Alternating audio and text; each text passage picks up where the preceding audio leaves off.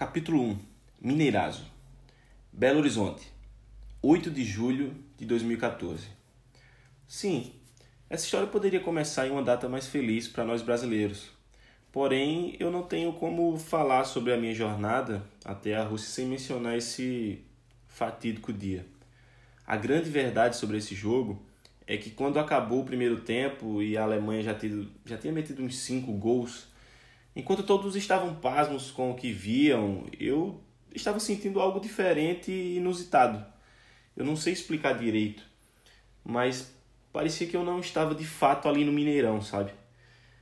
Todos me perguntam sobre a sensação de estar no estádio do, do 7 a 1 do Brasil e Alemanha, em plena semifinal de Copa do Mundo, e eu não sei se outras pessoas sentiram o mesmo, mas foi como se a minha alma tivesse ido para um outro plano e eu estivesse me observando ali dentro.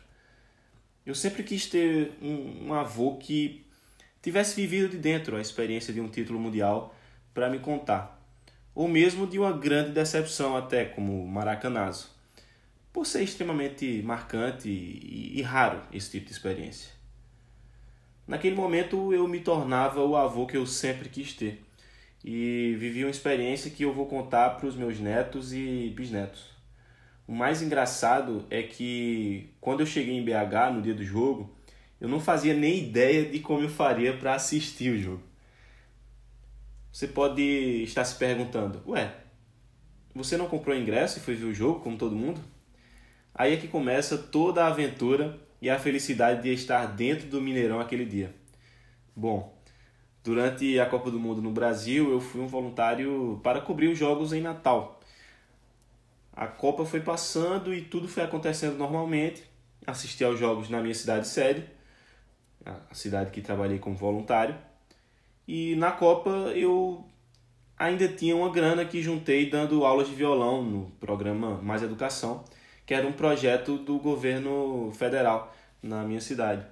E eu sabia que se o Brasil passasse em primeiro do grupo e passasse das oitavas, jogaria em Fortaleza nas quartas de final. Como é uma cidade relativamente perto da minha, Campina Grande, eu decidi comprar e minha aposta se concretizou.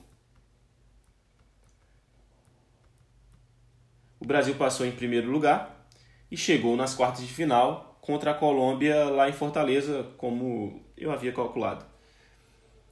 Eu havia comprado um ingresso para mim e outro para o meu pai.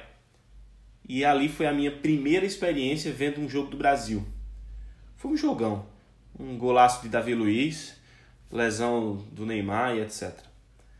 Teve toda uma emoção muito grande envolvendo aquela partida. O hino à capela no Castelão e toda aquela energia da torcida foi simplesmente surreal. Ali eu tive a certeza de que iria em todo o jogo do Brasil que eu tivesse a oportunidade de ir. Quando o jogo acabou, Brasil e Colômbia, 2 a 1 eu saí com o sentimento de que iríamos vencer a Alemanha. Eu simplesmente tinha total certeza disso. Meses antes eu já havia comprado passagens para o Rio de Janeiro e pedi para ficar uns dias na casa da minha tia Bezinha, que mora no bairro da Lapa. Peguei a minha credencial, minhas roupas de voluntário, coloquei na mala e parti para o Rio na intenção de viver ao menos o clima da final na cidade. Vou confessar que a ideia mesmo era tentar entrar disfarçado como voluntário na final e ver o Brasil sendo campeão do mundo.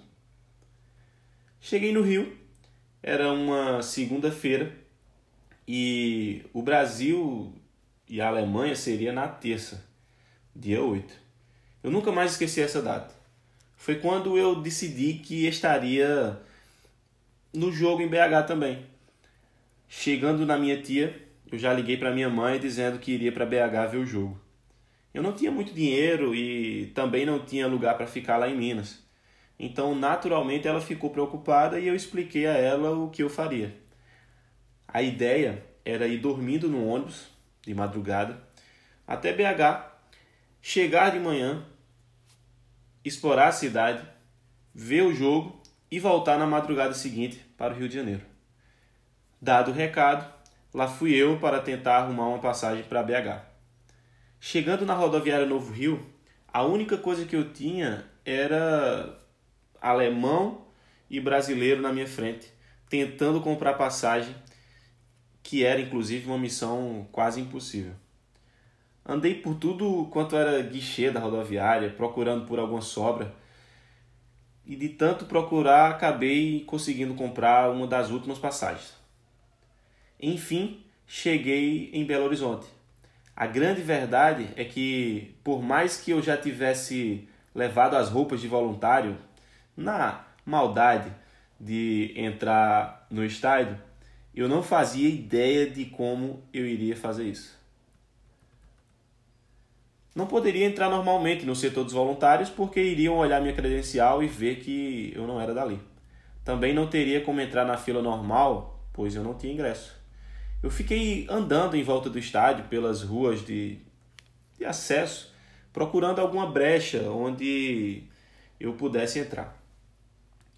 Era pensar rápido e agir mais rápido ainda. Vocês já assistiram o quadro O Impostor do Pânico na TV? Nesse momento eu estava me sentindo como o Daniel Zuckerman, tentando achar um jeito de entrar no evento. Fui rodando o Mineirão, que vi que no acesso quem fazia a barreira eram pessoas, não tinha uma catraca ou algo do tipo, algo físico. Então, qualquer um que aproveitasse um momento mais lotado de pessoas para passar batido conseguiria entrar principalmente se tivesse fardado de voluntário. É tanto que alguns dias antes os chilenos tinham invadido o Maracanã e deu, deu a maior confusão. Me direcionaram para a fila de detector de metais, mas por ser voluntário, um dos seguranças me tirou da fila que estava gigante e me mandou passar ali pelo canto. Agora eu estava ao lado de fora do Mineirão a um acesso de entrar no estádio e assistir a tão sonhada semifinal da Copa do Mundo. Ali do lado de fora eu comprei uma Coca-Cola para ganhar um, um, copo da Copa, uma lembrança, e fiquei de bobeira distraído por um tempo, observando o movimento da torcida. Até que, enquanto eu tomava um gole de coca, o chefe dos voluntários me viu e veio falar comigo. Ele veio me dizer para ir logo para o centro de voluntários guardar minha mochila porque quando o jogo começasse, eles iam fechar o guarda-volumes e eu ficaria sem ter onde guardá-la. E foi nesse momento que eu dei o mole que quase me fez fazer tudo ir por água abaixo. Eu perguntei a ele qual seria o caminho mais rápido para chegar no centro de voluntários. Cara, foi muito juvenil. Na hora, ele estranhou a minha pergunta. Olhou minha credencial e viu logo que eu não devia estar ali. De bate pronto, tive que inventar uma desculpa esfarrapada ali na hora.